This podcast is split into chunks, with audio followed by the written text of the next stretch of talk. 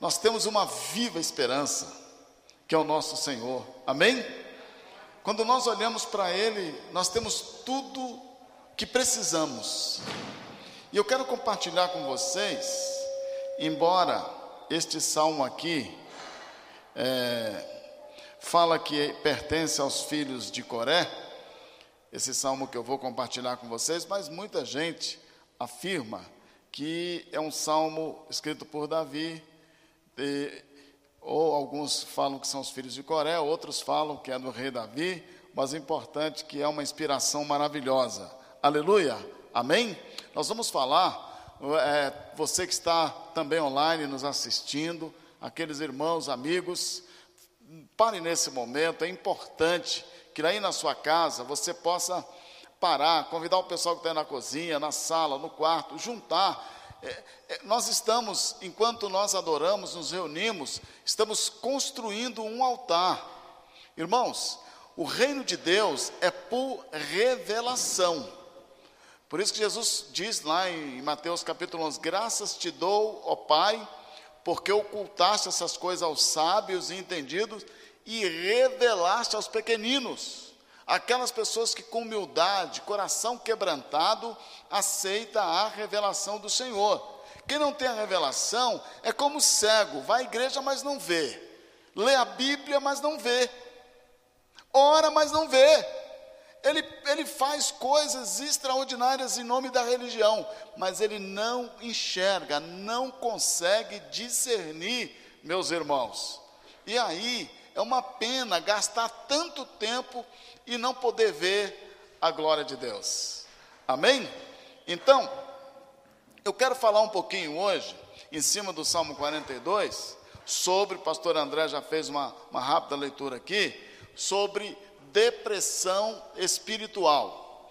E deixa eu explicar que é um pouco diferente sobre depressão emocional, que nós temos profissionais há pastores psicólogos, há psicoterapeutas, há pessoas que, que estudam e analisam né, o sofrimento humano, a angústia, a ansiedade, o medo, as tristezas.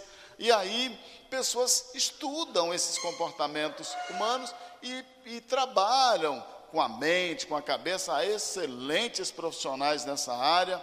Aqui no Brasil, aqui em Brasília, temos muitos amigos mas há uma depressão que nós chamamos de depressão espiritual. E as pessoas que estão aqui hoje, na saída, pode dar o seu nome que você vai receber o livro sobre depressão espiritual em PDF. Mando no seu WhatsApp. E os amigos que estão aí no nosso chat, assistindo online, pode também enviar aí o seu nome, a, a, a, nossa equipe vai, vai anotar tudo aí, e eu quero mandar para você. É, eu mando para, os, as nossas secretárias, para a nossa equipe, elas mandam para você um livro sobre depressão espiritual no, em PDF no, aí no seu WhatsApp, tá bom? Então todo mundo vai poder ler, mas eu quero mostrar aqui alguma coisa importante para os irmãos. Em Apocalipse capítulo 18, diz lá que sobre a terra havia muitos mercadores, comerciantes, pessoas vendendo suas especiarias, seus alimentos, roupas, calçados, como de fato, hoje o mundo não gira sem comércio. Amém? Mas no meio daquela relação existe um que é comerciante de almas. Escuta o que eu vou dizer, presta atenção, muita atenção no que eu vou dizer. Satanás não está interessado no seu corpo físico, porque daqui a alguns anos não vai servir mais. Satanás não está interessado no seu sorriso, seus olhos lindos. Satanás, ele quer a sua alma.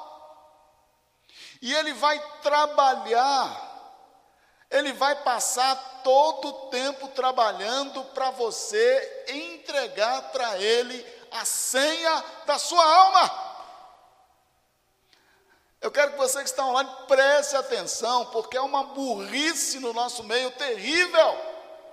Nós estamos vendendo a unção de santidade, a herança que recebemos como filho pródigo, por ignorância.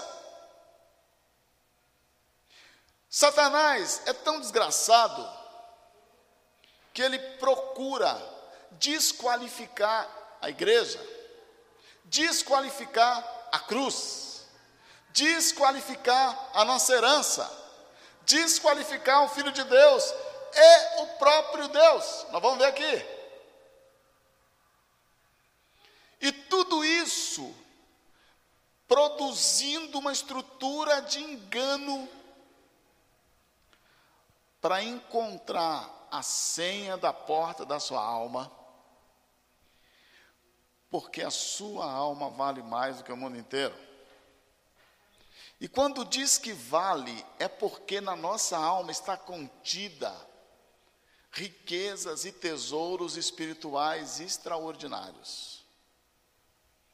Por isso, a moeda do inferno os demônios, eles são colocados em hierarquias. Eu quero depois falar um pouco sobre isso, irmãos. Estou preparando uma palavra sobre inferno e hierarquias de demônios.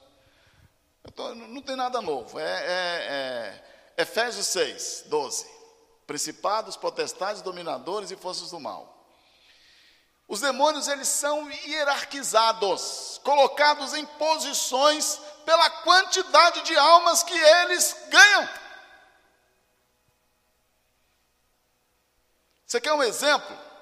Durante esse período de Covid, quantos crentes se esconderam? Quantos irmãos, irmãs, pastores, gente, se esconderam, sumiram? Mas escute, como é difícil fechar esses, os barzinhos, né, gente? As aglomerações, né? Quem, quem trabalha como o Eduardo, né, na, na, na, na, na nossa força pública de, de, de, de, de ordem, sabe disso que eu estou falando. Você bate em qualquer barzinho que você passar aí na frente agora à noite, a porta está fechada. Você tuc, tuc, tuc, tuc, os caras estão lá. Eles não saem da linha de frente. Satanás não deixa eles saírem da linha de frente. Não deixa. Irmãos, há um mercado de almas escravizadas formidável. E as entidades eles vão prestar conta todos os dias. Eles têm a função de vigiar a, a, a você, a mim, e buscar a senha da sua alma para criar domínio sem você saber. E isso aconteceu no Salmo 42. Por que, que a depressão espiritual acontece? Porque a nossa alma ela é dominada, envenenada. Santo Agostinho disse que nós fomos feitos para o Senhor e a nossa alma só, só encontrará descanso em Deus. E quando Satanás envenena, ele, ele quer o material que a alma produz, mas ele quer mudar o caráter da nossa alma. E aí nós ficamos entre o céu e o inferno, entre Deus e o diabo, entre o bem e o mal. E começamos a ter problemas. Começamos a ter problemas espirituais, dúvidas, medos, angústias, insônias, pesadelos. E de repente não conseguimos nos concentrar mais. E a, quando a, a depressão é espiritual, não adianta aconselhamento humano. Não funciona. Só tem uma coisa: Deus, o Espírito Santo, através da Sua palavra. Mas Satanás vai trabalhar para que você não conheça essa chave. O dia que Deus preparou na igreja a revelação da palavra, Ele vai trabalhar para você não vir. O dia que o Senhor preparou para os anjos, Ele vai colocar sono, você não consegue ler a Bíblia. Irmãos, tem crentes, eu conversei, o irmão Francisco esteve comigo, que sai a pé para ir lá perto do Hospital São Francisco, mas não vem para a casa de Deus? Quem está por trás, gente? Quem está dominando a alma, gente? Porque Satanás sabe que se ele fosse libertar, é um consumo a menos do inferno. Porque quando o Senhor venceu na cruz, tirou tudo de lá, e ele precisa da matéria-prima produzida na alma das pessoas para manter o inferno funcionando. Entende? Quando a noiva se reúne a poder e o inferno é abalado, ele, há um esquema muito bem organizado. Irmãos, Covid é café pequeno, é fichinha. Bilhões e bilhões de pessoas dominados, possuídos, demonizados, endemoniados, sem saber. E a voz do inferno, ou pela TV, ou pelo rádio, ou de qualquer forma, ele vai abraçar, te amar, para tentar encontrar a senha da sua alma. E uma vez encontrado, alguns fazem até certos esforços e expulsa, mas a porta fica aberta, não muda a senha não passa o sangue de Jesus no portal e eles voltam com mais sete. Está aqui. Por isso, o escritor ele percebe do Salmo 42, ele percebe que caiu numa armadilha. Primeiro, ele começa a falar da sede que ele tem do Senhor os versos 1 e 2, ele declara: Eu tenho sede do Deus vivo. Amém, irmãos? Você imagina que ele, que tinha sede de Deus, caiu na armadilha, imagina aquelas pessoas que não têm sede.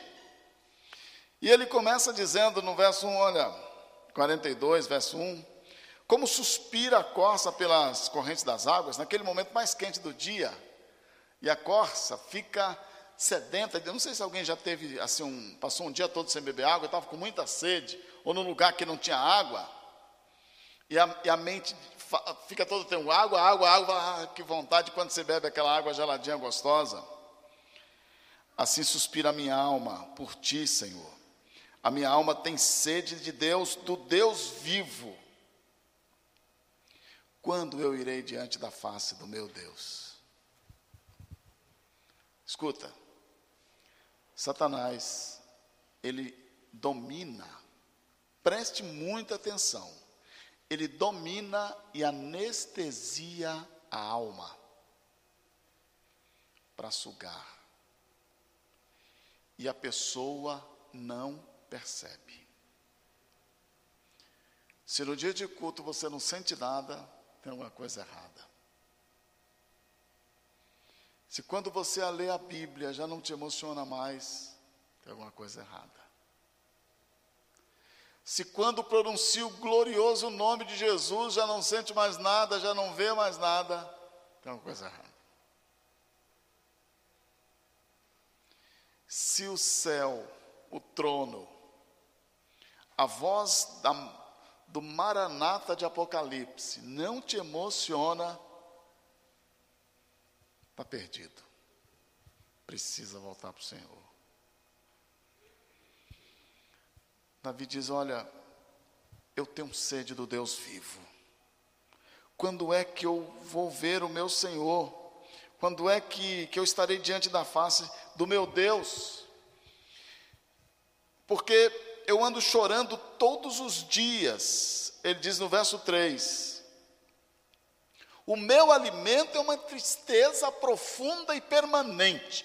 Esse é o meu alimento.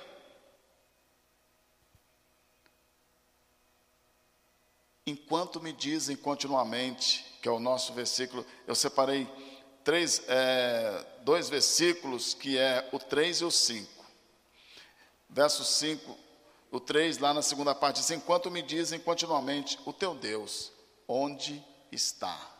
Presta atenção, irmãos. Prestem atenção, irmãos. Aquele homem que tem sede do Deus vivo, que sentia saudade da casa de Deus e muita saudade de olhar a face do Senhor. Eu não sei aquelas pessoas que, né, como a nossa irmã que visita os hospitais, a pessoa só sente falta da igreja quando ela não consegue mais para lá. Eu visitei um senhor no hospital, ele diz: Olha, durante 40 anos os crentes iam na minha casa, eu já joguei até pedra neles. O que eu não daria para entrar numa igreja hoje. Aquele senhor faleceu. Mas ele, da janela do hospital, olhava os crentes lá embaixo. O que eu daria? Porque Satanás anestesiou aquela alma. Davi estava ali com saudade de ver a face, de ir à casa de Deus, mas ele estava dominado por uma tristeza profunda e se alimentava continuamente, de dia e de noite, de tristeza. E quem é que fortalecia essa depressão espiritual, essa tristeza? Havia um sistema organizado, permanente, enquanto me diziam continuamente: onde está teu Deus? Irmãos, a filosofia do mundo, o esquema é esse: desqualificar o nosso Deus diante de nós desqualificar nossa fé, desqualificar a noiva, desqualificar o reino, desqualificar o trono, adulterar a palavra, meus irmãos. Há um sistema tremendamente organizado para dizer assim: aonde está o teu Deus? Cada vez que alguém na televisão diz, ah, porque o Covid está matando muito. A mensagem é: onde está Deus? Teu Deus. Onde está? Quando você perde seu trabalho, você tem um problema na família, você tem um problema emocional, tem uma frustração, a primeira mensagem no seu consciente ou subconsciente ou inconsciente é essa: aonde está o teu Deus? Cadê aquele Deus que você, ele falando aqui na frente, que você ia na igreja louvar? Qual é o esquema, meus irmãos? Presta atenção. Satanás, ele quer arrancar de nossa alma a nossa fé, a nossa visão, a nossa perseverança. Irmãos, tem pessoas que há 20 anos eu convido para vir na igreja. Ele não vem. Não tem fome de Deus. Porque a frase onde está teu Deus já produziu nele uma incredulidade, uma crosta de incredulidade absurda, uma grade terrível, e ali ele está amarrado, não vai sair de lá, a menos que o milagre aconteça, como aconteceu com Davi. Onde está teu Deus? É a mensagem desse mundo, meus irmãos. E nós, e a nossa alma encarcerada, dominada, não tem resposta. Sabe por que, que ela não tem resposta? Porque tiraram de nós Satanás vai tirando da gente, a gente não vê, é um processo dia a dia, tirando a convicção da nossa fé. Irmãos, eu estou me lembrando aqui de, dos nossos heróis, que deram suas vidas pelo Senhor, Policarpo e tantos outros. Eu gosto da história de Policarpo porque ele foi jogar enxofre nele e ele morreu, mas tantos outros que quando você lê Atos, Os discípulos estavam fazendo um culto para comemorar o fato de que eles levaram uma sua, um cacete por causa do nome de Jesus. Você sabia? Deram uma surra em Pedro, pegou o outro, e chicote para cá, e chute para lá, e prisão. Mas eles fizeram um culto porque eles diziam para o outro: Nós fomos dignos de sofrer por causa de Jesus. Tem um vírus, como virão outros. E os crentes começam a murmurar. A porta é muito estreita, são poucos que passarão, meus irmãos. Há um peneiramento da igreja. Tem pessoas que elas estão abraçando a filosofia que diz: aonde está teu Deus? Todo esse mundo. Você vê algum jornalista parar para orar? Eles não vão fazer. Mas tem crente que passa duas, três horas ouvindo jornalistas, mas não consegue passar cinco minutos ouvindo o nosso Deus.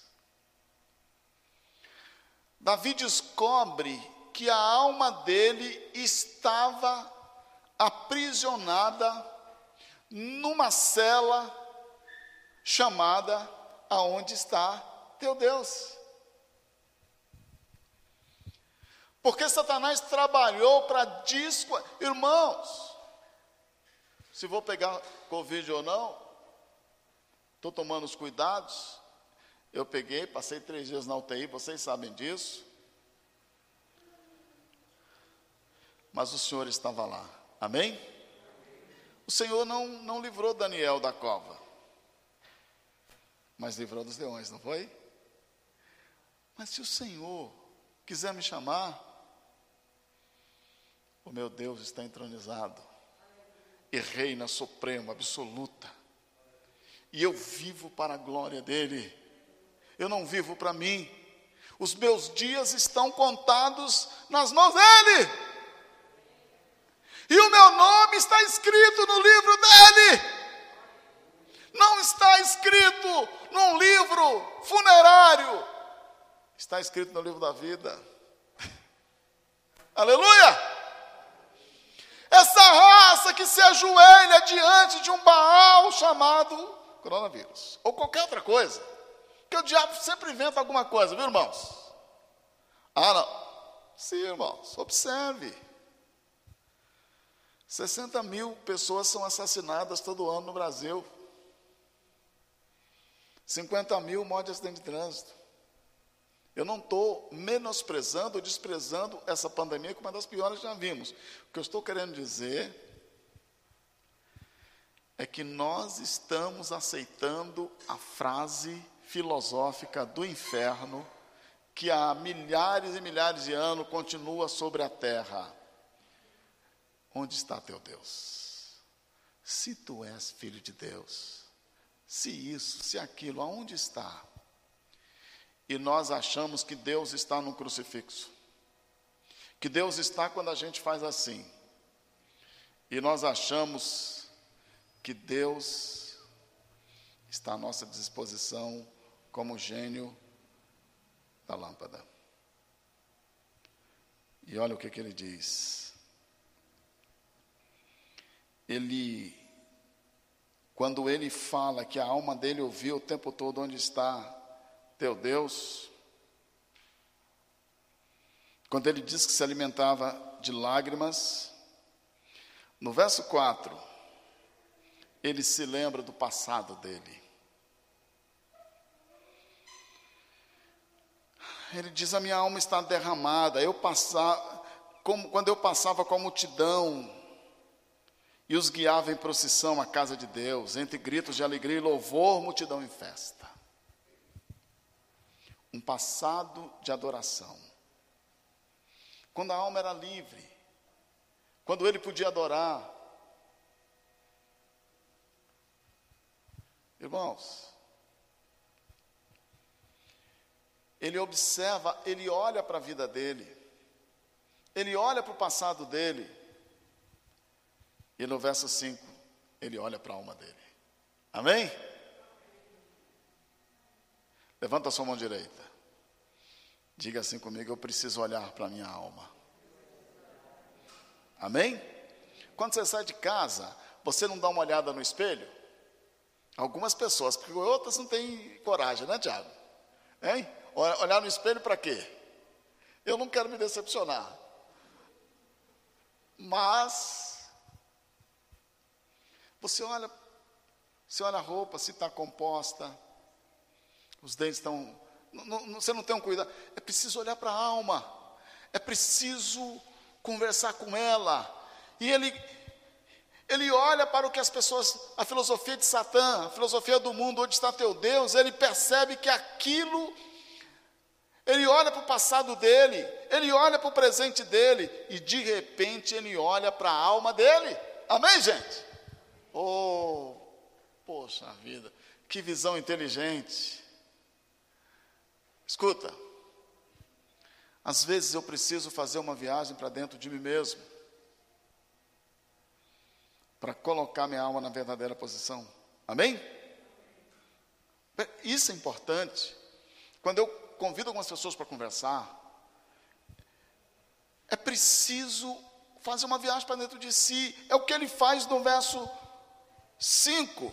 Ele diz assim: Porque está abatido a minha alma, porque te perturbas dentro em mim. Ele olha para a alma e confronta. Por que tanta ignorância? Porque você se deixou levar. Porque você gostou, se, se, se casou com os banquetes fáceis. Porque você amou o mundo. Porque você se entregou a esse espírito maligno. Porque você comeu o pão da preguiça. Porque você deixou de ir à casa de Deus? Porque você deixou de adorar? Porque você se deixou se abater? O seu emocional, a sua consciência, olha para a sua alma e falou: hoje é dia de confronto. Eu começo as coisas, não termina, não termino, ando com uma tristeza desgraçada, um medo, uma falta de sentido na vida, eu vou fazer uma reunião com a minha alma e eu vou confrontar. É hoje, não passa de hoje. Amém? É isso que está aqui.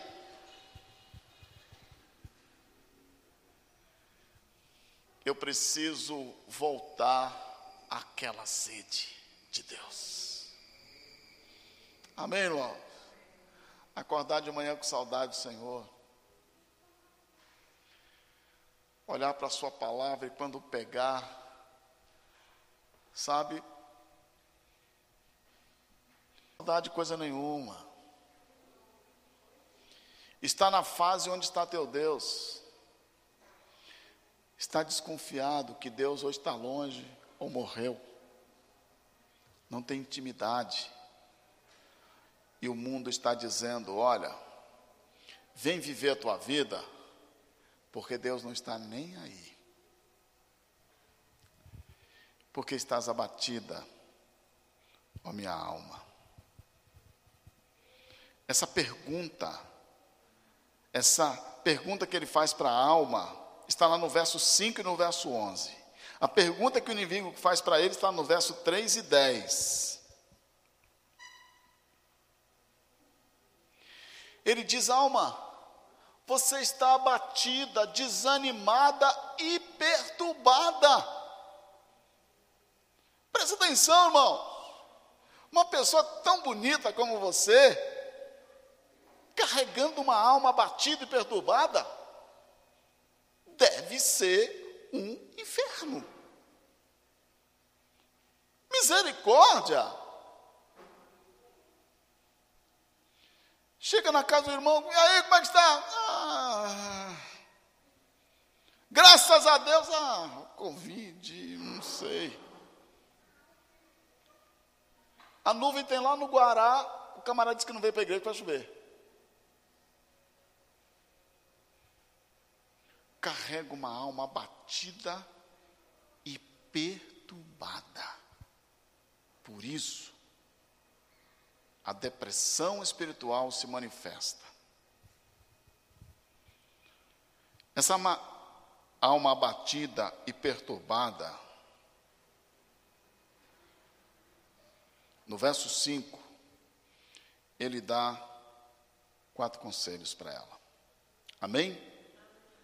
Quatro conselhos. Presta atenção, irmãos.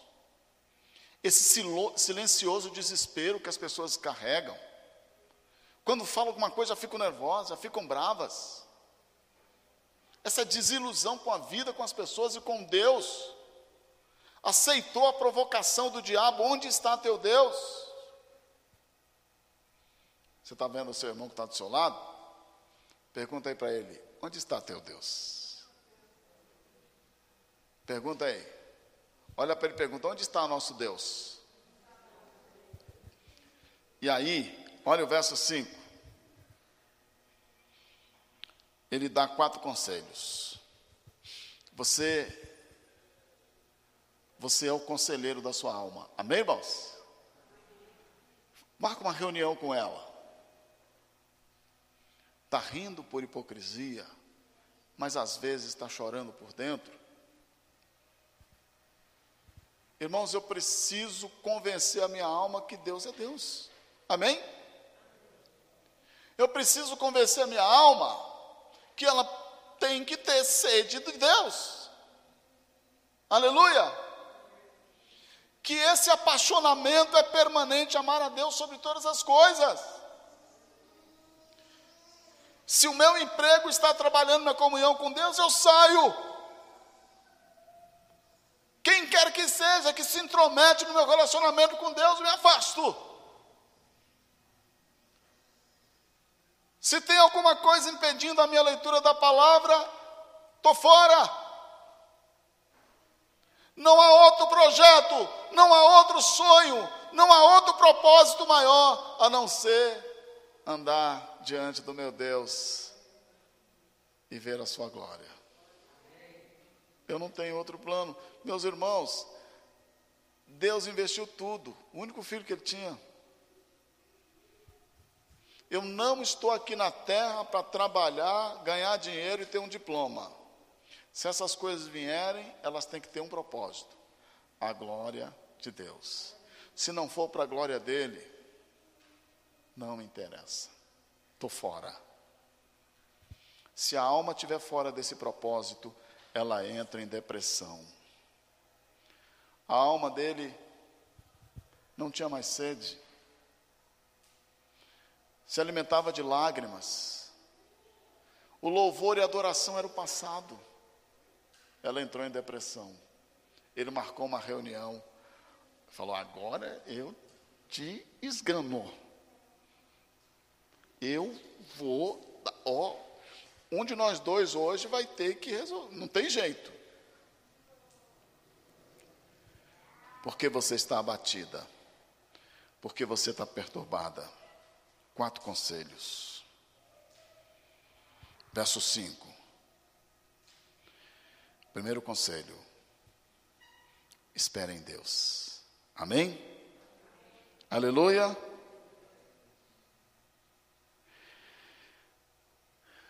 Vamos dizer, eu vou esperar no Senhor, a minha alma espera no Senhor, amém? Aleluia. Se você quiser depois ler Lamentações, depois que Nabucodonosor entrou, derrubou todo mundo, quebrou tudo, sacudiu, estuprou as virgens, matou os outros, levou os homens fortes cativos, acabou. O povo começou a orar dizendo: a minha alma espera em Deus, em silêncio.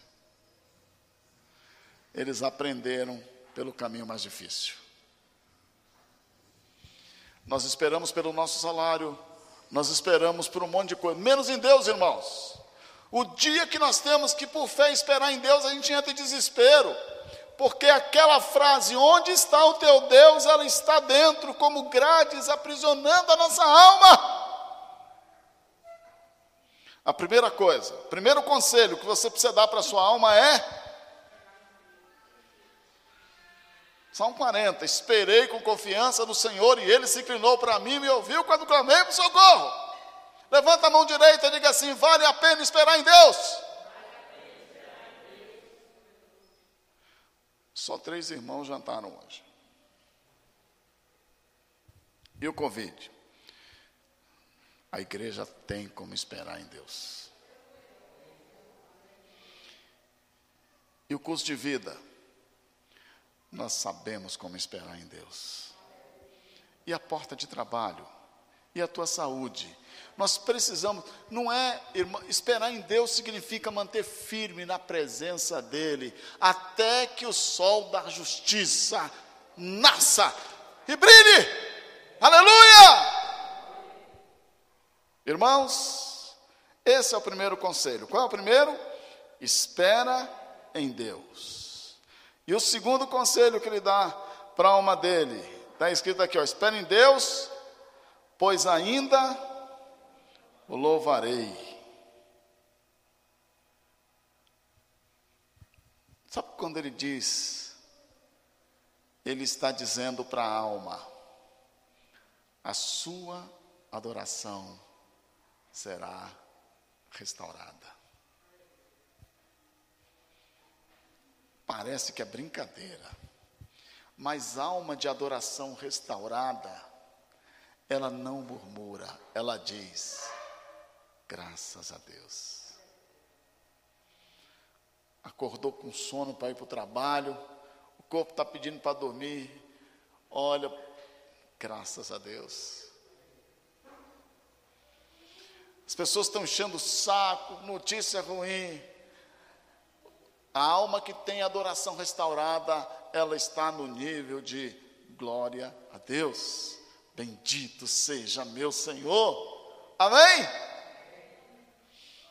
Irmãos, a, resta, a restauração da adoração, a restauração da adoração, tira o pranto, tira as cadeias. E com esses conselhos vai derrubando a filosofia de Satã, onde está teu Deus. Porque Deus está na adoração. Amém? Porque nele eu espero. Então, o primeiro conselho é: espere em Deus. O segundo conselho é restauração da adoração. E o teu terceiro conselho, verso 5, está aí. A Ele meu auxílio. Amém? As pessoas elas estão esperando um auxílio de 250, não é, irmãos? Não é, irmão? Não é verdade?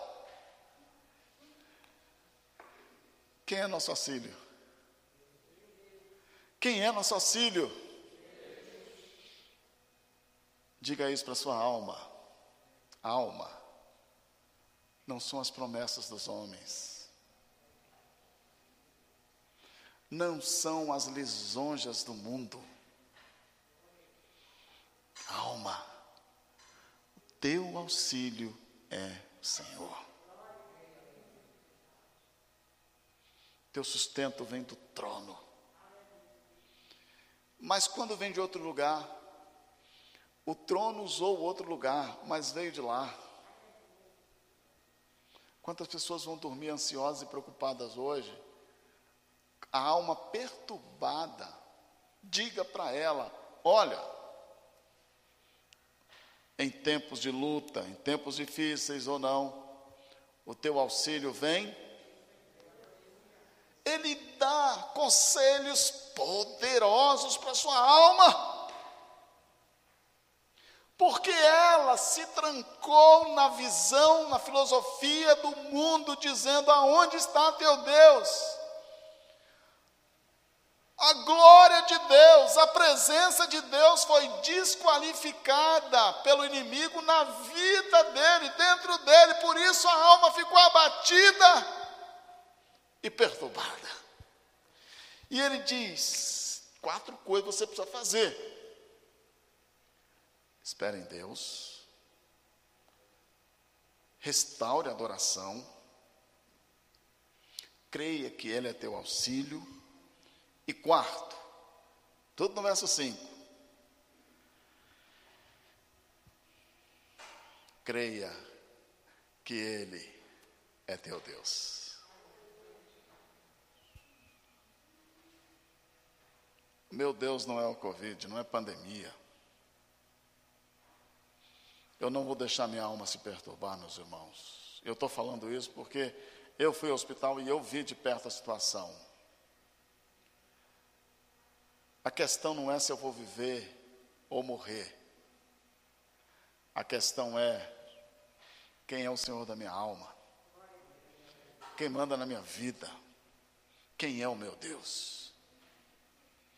Se o seu Deus for a morte, ou essa vida temporária, ou esse mundo de prazeres, você está perdido. Alma perturbada. Mas eu espero em Deus. Em Deus a minha adoração restaurada. Ele é meu auxílio. E Ele é o meu Deus. Prestou atenção? Você prestou atenção que o problema da alma dele não era simplesmente a presença do mundo através da sua filosofia, onde está teu Deus, tentando desqualificar. O problema era a ausência de Deus, meus irmãos. O nosso problema não é falta das coisas, você come do bem, do bom e do melhor. Se, se não tiver um dinheiro, você come um real lá no centro. Comida boa, boa mesmo de qualidade, altíssima qualidade. O problema dessa geração, desse povo, não é a presença de uma pandemia, não é a dificuldade financeira, é a ausência de Deus. Problema da depressão espiritual é a ausência de Deus. Eu não estou falando do Deus da religião. Eu não estou falando daquele Deus religioso que a gente coloca ele no altar de barro, de bronze, que coloca ele dentro da nossa vida ou fora de acordo com a nossa conveniência. Eu estou falando do Deus vivo que criou os céus e a terra glorioso, Senhor, dono de todas as coisas. E quando ele fala, os mares obedecem, a peste se curva diante dele.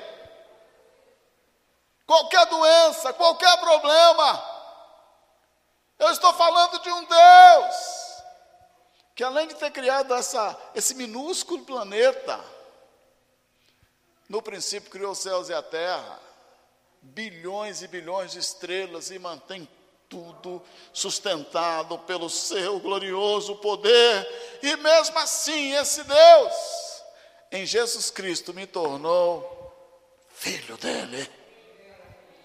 A minha alma precisa ter a consciência de que, sem a glória de Deus, ela não é nada. Aleluia!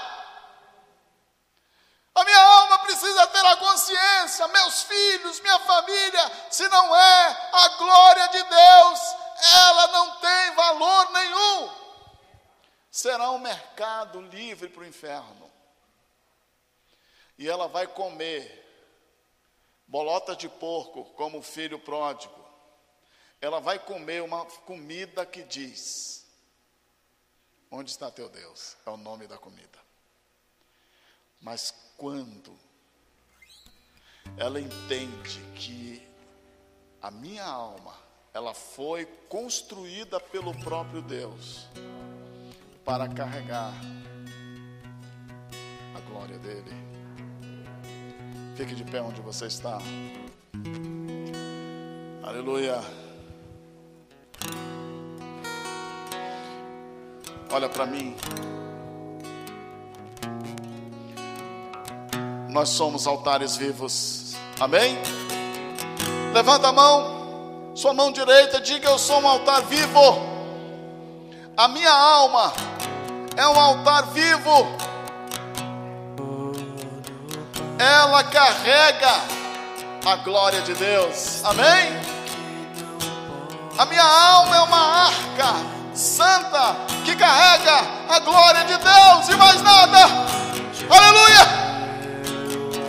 Levanta a mão direita. Diga isso para Deus então. Quando Satanás, o mundo perguntou onde está teu Deus, fala: Meu Deus está com toda a sua glória em minha alma,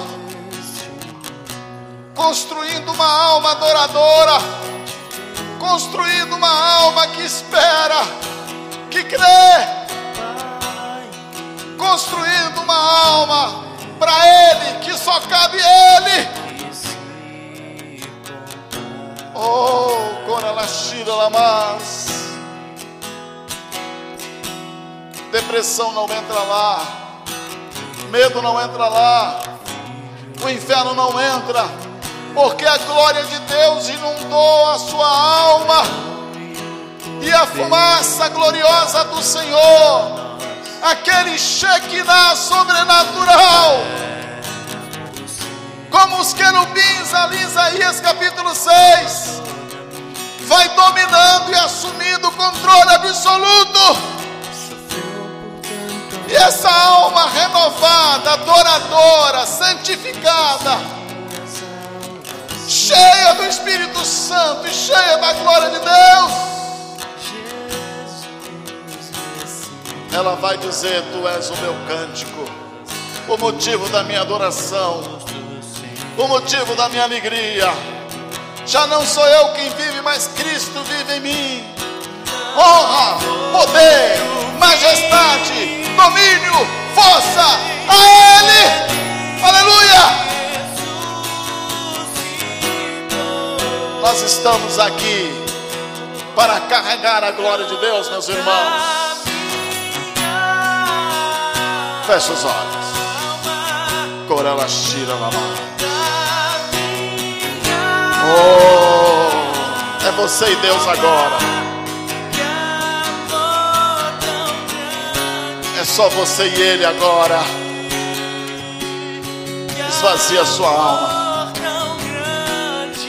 Joga as coisas velhas fora. Tira. Oh, é só Ele e você. Tu és o meu Deus, o meu auxílio, a minha força, a minha esperança, a minha alegria. Aleluia. Quem crê, diga amém. Quem crê, diga amém.